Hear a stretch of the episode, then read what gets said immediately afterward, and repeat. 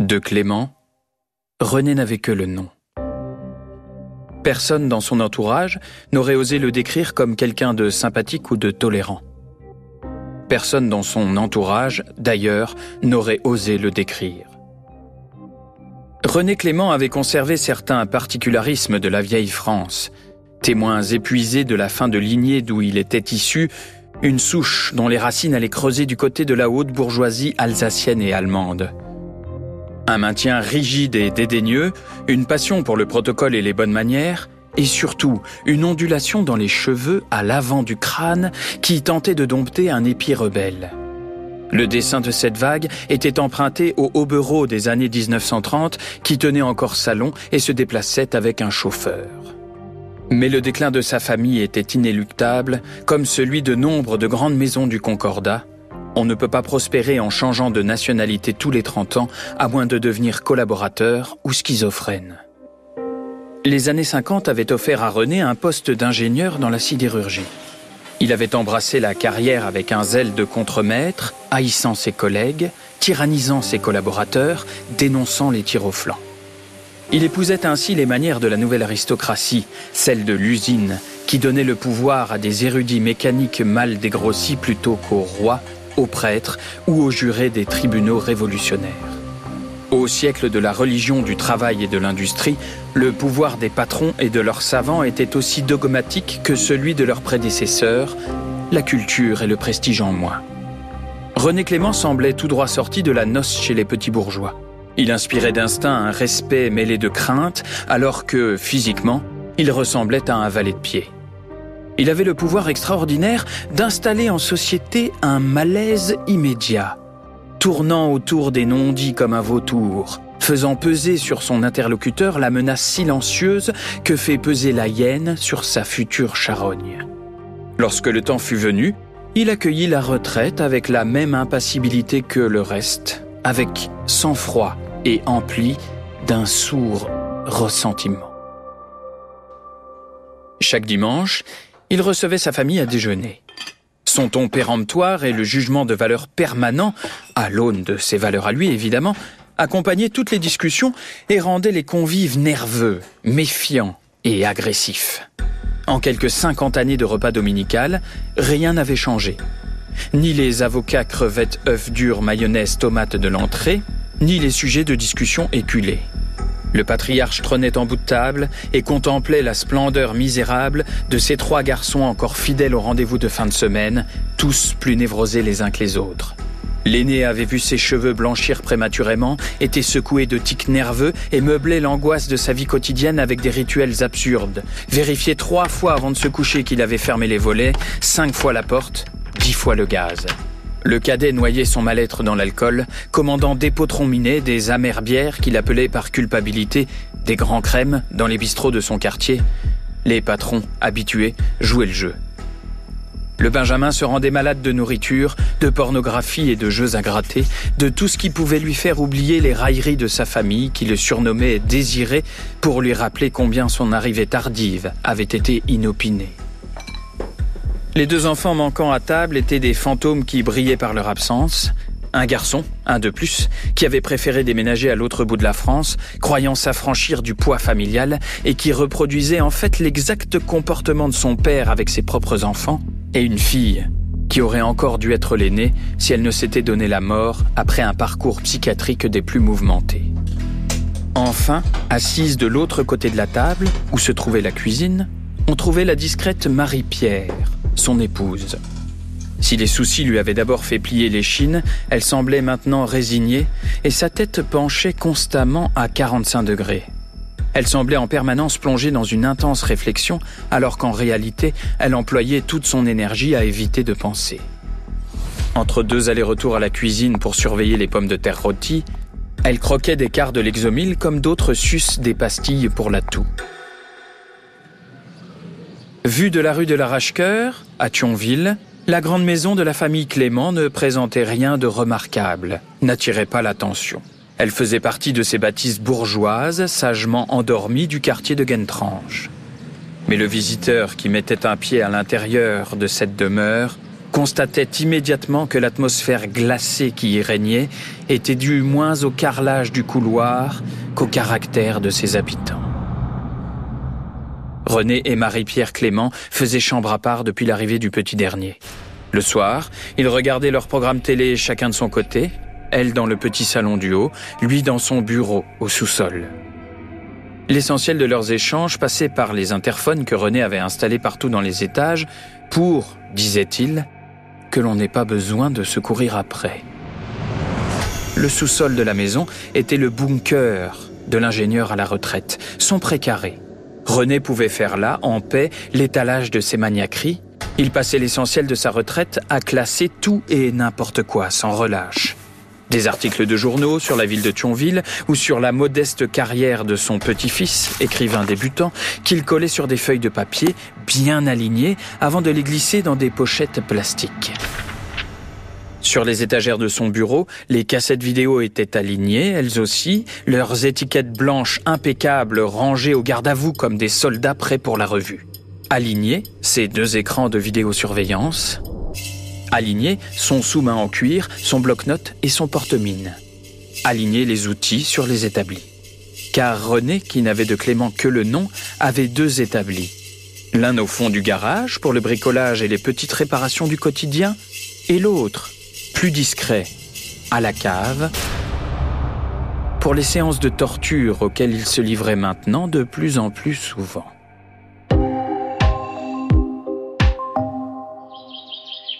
La vie de retraité de René Clément était rythmée par le chant des oiseaux. Une vraie passion. À eux, ils n'auraient jamais fait de mal. Elle était rythmée par le carillon des cloches de l'église, toutes proches, et le métronome aléatoire des bruits du quotidien qu'il abhorrait.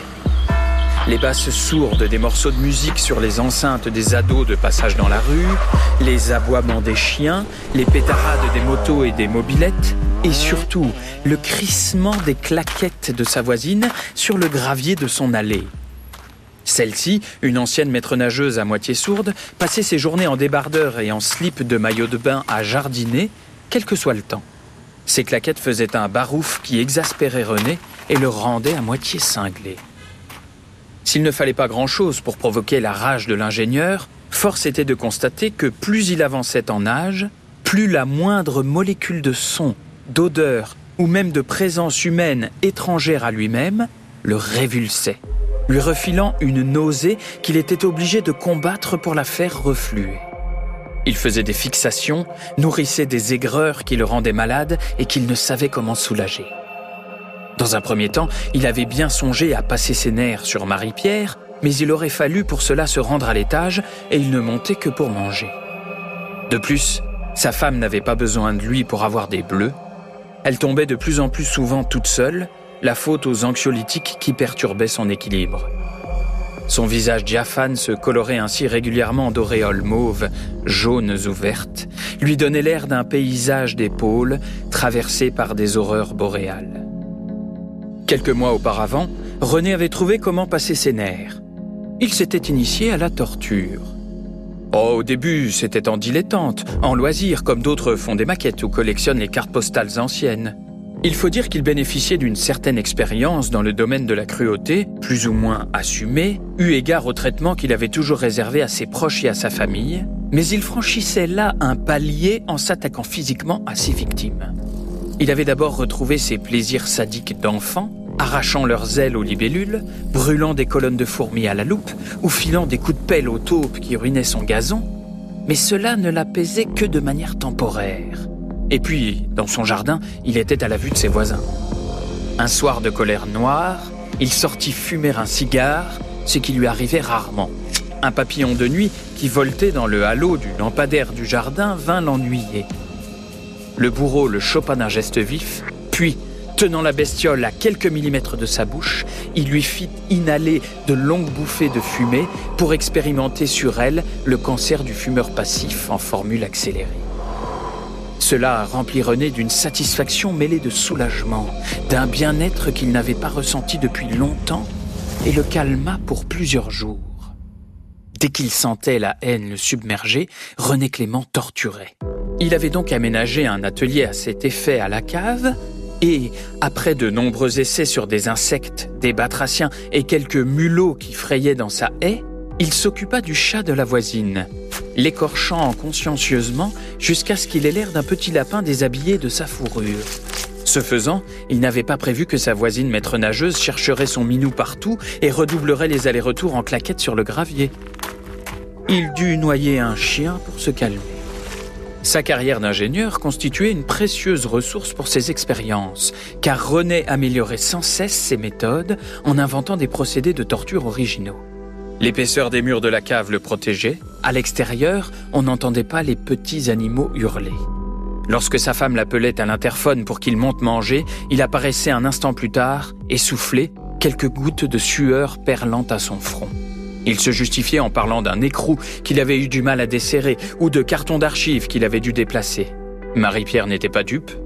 Une fois que son mari avait oublié de fermer l'interphone de la cave, elle avait entendu un chat miauler jusqu'à la mort, une agonie horrible qui l'avait refroidi dans la préparation de son gigot au flageolet. Elle avait coupé le haut-parleur et monté le son de la télé. À table, dans un silence à peine troublé par les bruits de mastication des vieux mariés, René se laissait baigner par l'endorphine que lui procuraient ces séances de torture. Il aimait assez l'idée de l'éradication des nuisibles. Il ne parlait jamais de son passé de malgré nous, qui l'avait conduit à combattre aux côtés des Allemands, ni du fait que cette injustice avait perturbé son existence. Mais Parmi les volumes parfaitement alignés de sa bibliothèque, certains avaient le dos flanqué de l'étendard nazi. La disparition régulière d'animaux domestiques commença à faire jaser dans le quartier. On parlait d'empoisonnement, d'un fou qui rôdait. René dut interrompre ses séances. Cela tombait bien, il avait d'autres projets. Le temps était venu de passer à la vitesse supérieure. La maître nageuse était en train de tailler un rosier au bord de son allée. Lorsqu'elle se redressa pour s'éponger le front, elle adressa un signe de la main à son voisin, Monsieur Clément, qui l'observait depuis son jardin. Elle le trouvait franchement bizarre, cet homme. Il y avait dans, dans son regard une lueur inquiétante qui lui faisait froid dans le dos. C'est comme s'il lui voulait du mal. La pluie tombait sur le cimetière Saint-François de Thionville ajoutant une teinte de glauque à la palette déjà bien terne de la situation. Les saules, que par bon sens le jardinier chargé de l'aménagement du lieu avait choisi pleureur, dégoulinaient, plus abattus que jamais.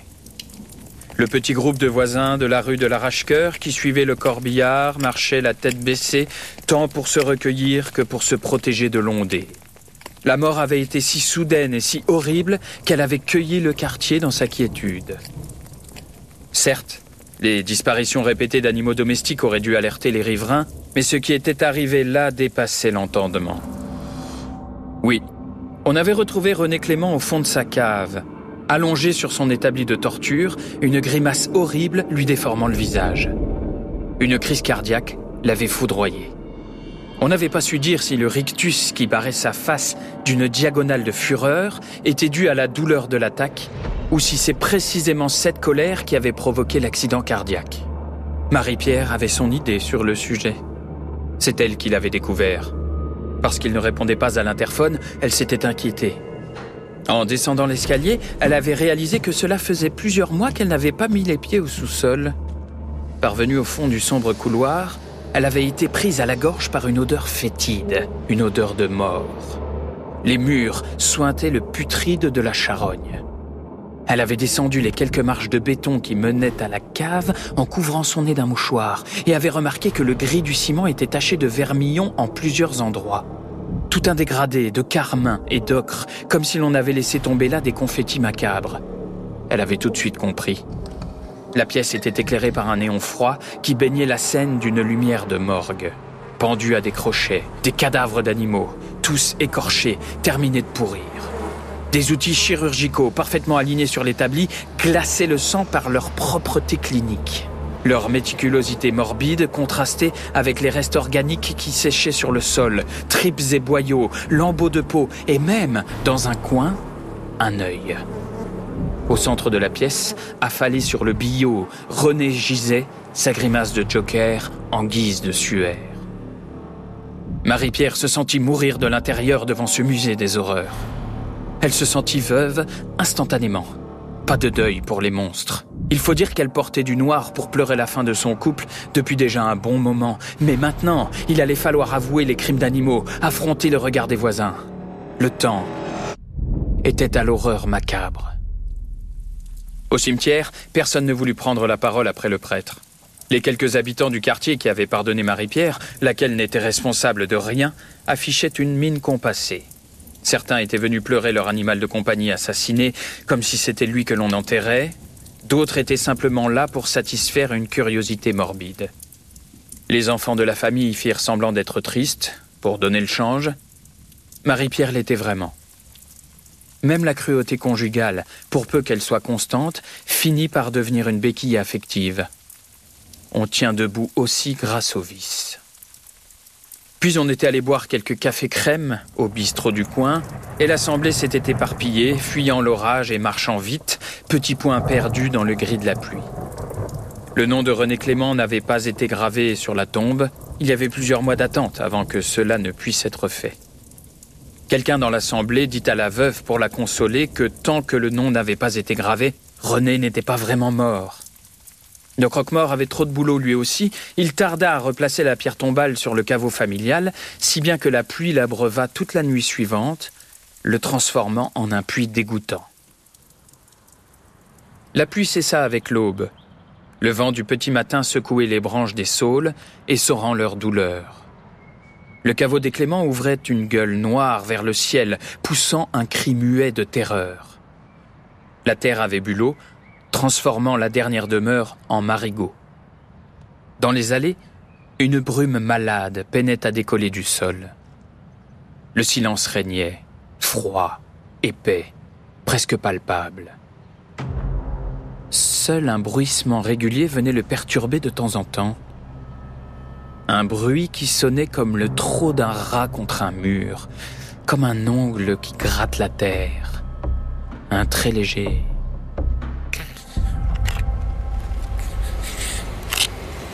Soudain, une main couverte de terre sort du caveau et s'agrippe à la surface. Elle est si crispée qu'elle fait penser à une patte de poulet. Le regard vide et la bouche ouverte sur ses dents jaunes, René surgit. Sur sa mèche d'argent court une scolopendre, suivant les ondulations du cheveu. Des insectes grouillent sur le visage du macabé, mais cela ne semble pas l'affecter. De la terre s'est logée dans les orifices, nez, bouche, oreille, jusqu'entre la lèvre et les gencives, et de grosses mouches noires et velues y pondent des œufs. Arrivée de l'arrière de l'orbite, une larve se déploie dans le globe oculaire, rampant sur le blanc de l'œil. René s'étire, puis, au prix d'un effort incommensurable, il s'extrait de la tombe. Une fois debout, il s'ébroue, faisant gicler un nuage de gouttelettes et de parasites autour de lui. Il semble bien qu'il soit mort, mais qu'il habite encore dans son corps.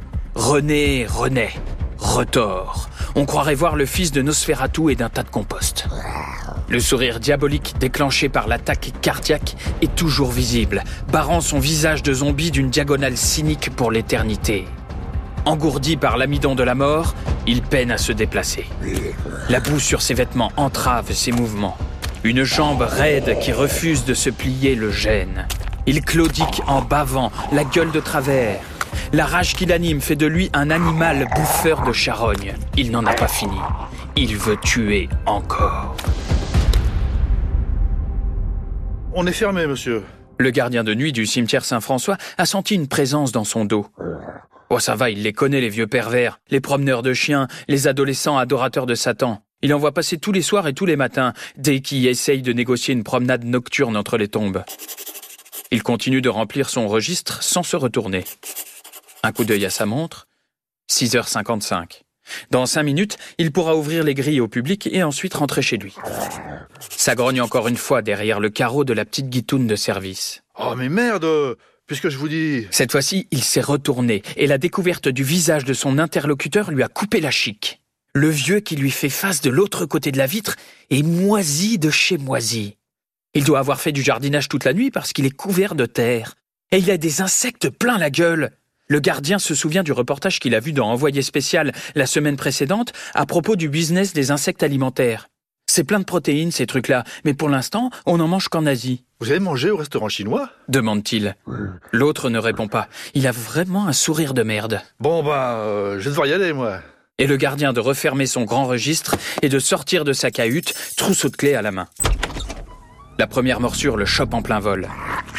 Avant de hurler d'effroi et d'essayer de colmater le geyser de sang qui jaillit de son cou, il a le temps de penser, tout étonné. Bah, c'est pas comme ça qu'on meurt.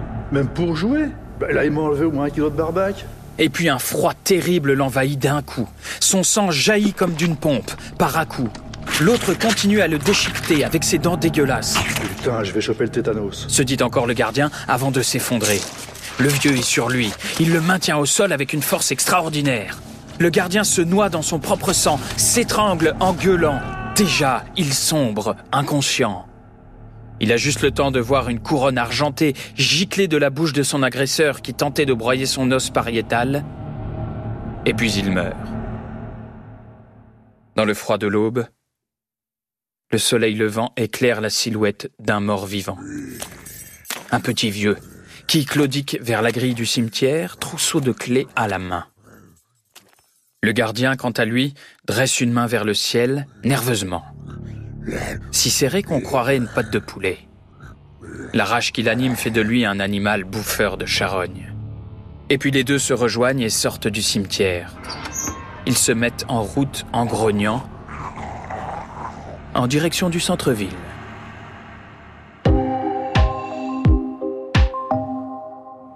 À cette heure, à Thionville, les routes sont bondées et les trottoirs quasiment vides. La grande migration des travailleurs frontaliers a commencé, la transhumance est motorisée. À l'arrêt de bus Comte de Berthier, quelques lycéens attendent en fumant leur première clope. Ils n'aiment pas vraiment ça, fumer, parce que ça pue et ça fait tousser, mais ça donne une contenance, pense-t-il, et ça permet de patienter. René arrive dans leur dos et attaque directement le plus grand en fonçant sur son cou. La victime, surprise au milieu d'une taf, recrache la fumée par le tuyau apparent de s'attracher et puis s'effondre, foudroyé. Son paquet de clopes resté dans sa main le confirme. Fumée tue. Le gardien, lui, a fait le tour de l'abri de bus et s'occupe des petits branleurs qui sont restés comme des ronds de flanc, médusés. Bientôt, les lycéens se redressent, le teint livide, l'écume aux lèvres, les yeux révulsés, avec une furieuse envie de tuer. Le duo de zombies est devenu un petit groupe, et le petit groupe sait qu'il sera bientôt une armée. Avenue Albert Ier. Au supermarché Match, le vigile s'agace. En voyant la meute de zonards traverser le parking, il sait qu'il va encore devoir se friter avec des schlags et les virer du magasin. Il en a marre de ce genre de gars qui bouffent des chocs à à la 8-6 au petit déjeuner et qui effrayent les mémés. Mais lorsque la bande s'approche, le gardien panique franchement. Et ils ont vraiment l'air énervés. Machinalement, il porte la main à sa ceinture pour y prendre son pistolet, mais se souvient qu'on le lui a confisqué en même temps que sa carte de police, justement parce qu'il était trop nerveux et que ça avait fini par baver. Purée, mais ces types ont des têtes de morts vivants. Mais, mais putain, mais ce sont des morts vivants Vite, il cherche à verrouiller les portes automatiques. Ses mains tremblent. Il peine à trouver la bonne clé sur le trousseau du magasin. Ah, les monstres ne sont plus qu'à deux mètres. Il la trouve enfin, l'introduit dans le boîtier de sécurité et la tourne pile au moment où les zombies arrivent au seuil de la supérette. Les premiers arrivés se heurtent aux portes vitrées, se faisant bientôt écraser par la cohue des suivants. Merde Le plus pourri d'entre eux, qui ressemble au gardien du cimetière, a réussi à glisser son avant-bras entre les deux portes. Il est bloqué et ça a l'air de lui faire mal parce qu'il produit un hurlement horrible, guttural, plein de douleur. On entend des grumeaux immondes qui vibrent dans sa gorge. C'est plein de trucs à moitié digérés qui accrochent et puis qui éclatent en bulles dégoûtantes. Il hurle. Le vigile voit sa gueule écrasée contre la vitre. Sa bouche ouverte tartine la paroi d'un mélange de sang et de bave, d'un peu de gerbe aussi. Mon Dieu Juste derrière, un autre fume par le cou Il tire des taffes en fourrant sa clope dans une plaie béante au niveau de la gorge. Le vigile hurle à son tour pour ne pas vomir. Et puis, se reprenant, il trouve son taser et vise le bras du mort-vivant. L'autre s'affaisse un moment sous la violence de la charge et puis se redresse, les yeux fous au milieu de son visage nécrosé. L'énergie du zombie est décuplée. Les vitres se fracassent. Le vigile est avalé par le groupe. Quelques secondes plus tard, il est à leur côté. Dans le magasin, aussitôt, c'est la quinzaine de la boucherie, avec promotion sur la viande maturée. Les retraités vont regretter de faire leurs courses si tôt dans la journée. Le matin thionvillois sent le bitume mouillé et l'hémoglobine. Les rangs des morts vivants grandissent à mesure qu'ils trouvent de nouvelles victimes. Au château de Manom, il mord de deux futurs mariés venus pour un repérage et un photographe qui, sentant venir son heure, a tout de même le temps de déclencher son appareil et de poster une dernière image sur le compte Instagram de Thionville, hashtag surprise, hashtag zombie, hashtag Evil Dead, hashtag Love Thionville, hashtag ça pique un peu, hashtag dernière heure, hashtag avant de trépasser. Dans le théâtre encore vide de spectateurs, on voit des revenants remonter les allées, mordant les techniciens avec plaisir, goûtant la viande marinée à la bière. Le sang qui gicle ne tache pas les fauteuils, rouge sur rouge. René chope un barbu à la gorge et peine à percer sa chair coriace, car la victime est fonctionnaire. Il met plusieurs minutes ensuite à retirer les poils de barbe de ses babines ensanglantées. La confusion est générale, on s'infiltre dans les loges, derrière les caisses, au balcon. Un zombie ouvre la porte de la direction, puis la referme, persuadé que l'occupante des lieux a déjà été mordue. Plus loin, les cadavres tombent en grappe du toit du puzzle, les lycéens de l'arrêt de bus sont foncés dans la médiathèque, ivres de sang. Le surveillant a à peine eu le temps de dire ⁇ Enlève ta capuche !⁇ au plus grand qu'il s'est fait mordre et a rejoint la tribu des assoiffés. La conservatrice du musée de la Tour Puces est dévorée par un mort-vivant revêtu des habits de Charlemagne. À Garches, Eutrange, Vemrange, Volcrange, Bevange sous Saint-Michel, Élange. Personne n'est épargné. Au centre-ville, non loin de la place du marché, deux vieux observent des engins de travaux mains croisées dans le dos. Fidèles à leur poste, ils se retrouvent chaque jour en face du chantier pour mesurer son avancée, discuter de la météo, de la passerelle de l'Europe ou de la politique de la ville. Ah ben ça, c'était plus animé avant. Dit l'un d'eux en parlant du centre commerçant. Comment ils veulent attirer les gamins en ville s'ils ferment chez Gachet Mais oui, qu'est-ce qu'ils croient? Une année, ils font des pistes cyclables, l'autre année, ils remettent les voitures. Comment vous voulez vous y retrouver? Et ce matin, vous avez vu sur Facebook? Il paraît que la ville est envahie par les zombies. À mon avis, c'est une animation de la mairie. Ils savent plus quoi inventer. Je pensais qu'avec Magloire comme ambassadeur, on avait touché le fond. De toute façon, vous vous êtes déjà promené à Thionville l'après-midi en semaine? Thionville, c'est déjà une ville de zombies. Derrière eux, le gardien du cimetière approche en rugissant, galvanisé par les dizaines de victimes dont il a déjà pompé le sang. Ah bah tiens, les voilà Dit l'un des vieux en se retournant. Oh, c'est bien fait, hein Ils ont mis du faux sang, on y croirait. Ce sont ses derniers mots. Une fois trépassé et revenu à la morte vie, il grimpera sur une tractopelle, assouvissant enfin sa passion pour les travaux publics, et partira empaler des victimes sur son godet au parc Napoléon. Accompagné d'une horde sauvage, René remonte la rue de l'Arrache-Cœur, éclatant ses voisins un à un. Lorsqu'il pénètre dans son ancienne maison et qu'il trouve Marie-Pierre défoncée de Prozac devant la télé, il la saisit au cou sans aucune pitié. Elle s'effondre avec un petit frisson, se demandant pourquoi elle a attendu toute une vie avant de se faire embrasser aussi passionnément. La police est dépassée, les gendarmes neutralisés avant même d'avoir pu appeler du renfort. La ville se referme sur elle-même et ne sera bientôt plus habitée que par des morts. Toute la journée, les zombies se multiplient, ralliant les habitants à leur régime sans vie. C'est le temps béni des colonies.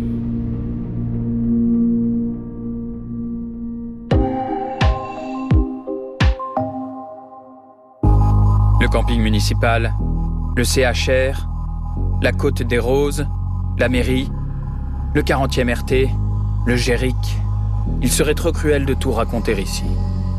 En fin d'après-midi, la place de la Liberté n'en a plus que le nom.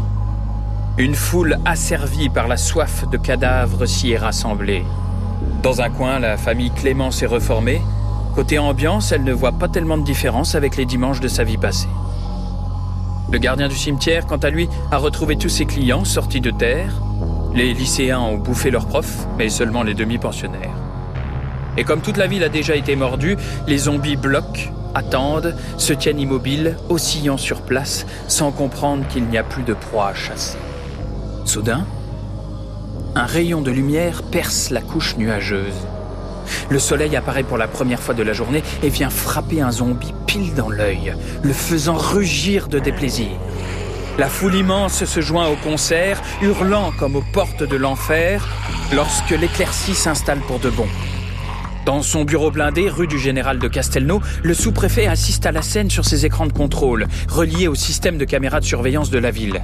Dernier survivant de la cité, il se demande s'il n'aurait pas dû surveiller les évacuations d'eau usée de la centrale de Catnum vers le cimetière, plutôt que d'insister pour que la police municipale soit équipée de gyropodes. Affalé sur sa table de travail, la tête enfouie dans ses bras, le visage trempé de larmes, il désespère de sortir vivant de cette situation. En haut lieu, on parle de raser la ville.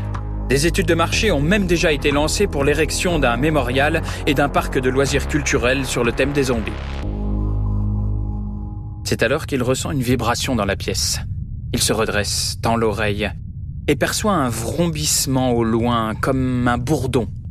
Sur les écrans de contrôle, les morts vivants l'ont entendu aussi.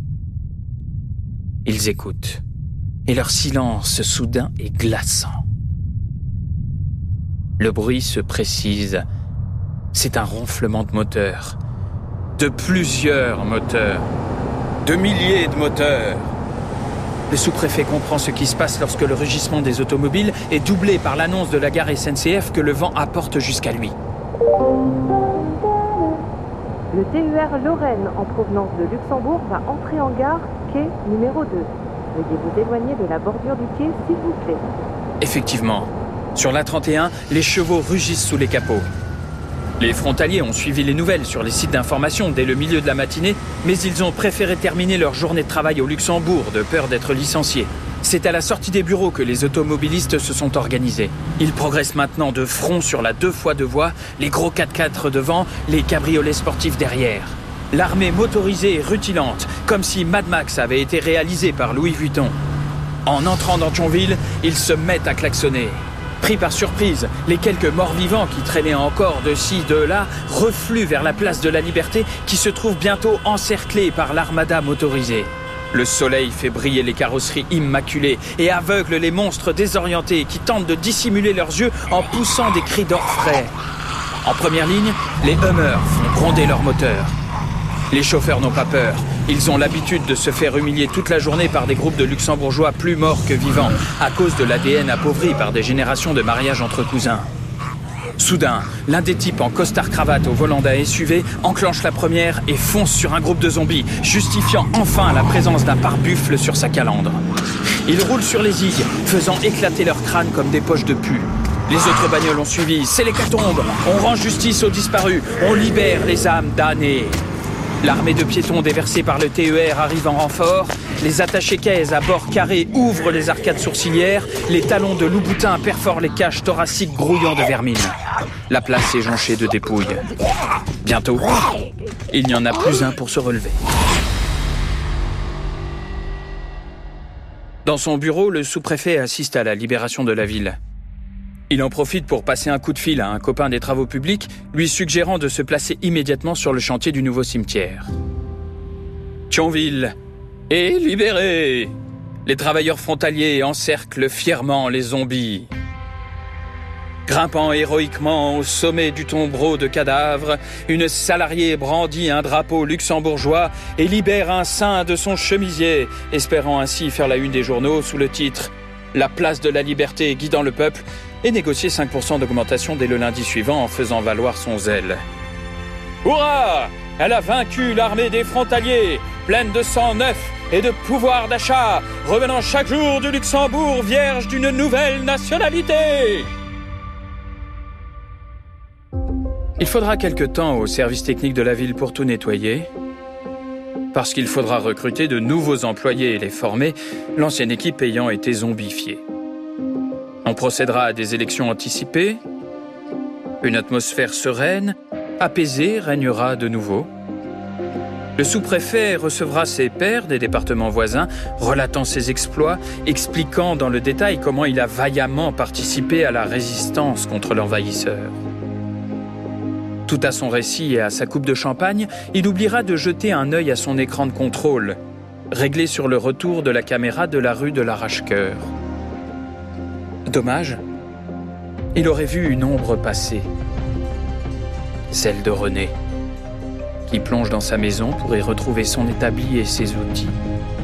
Un sourire atroce, barrant son visage de zombie.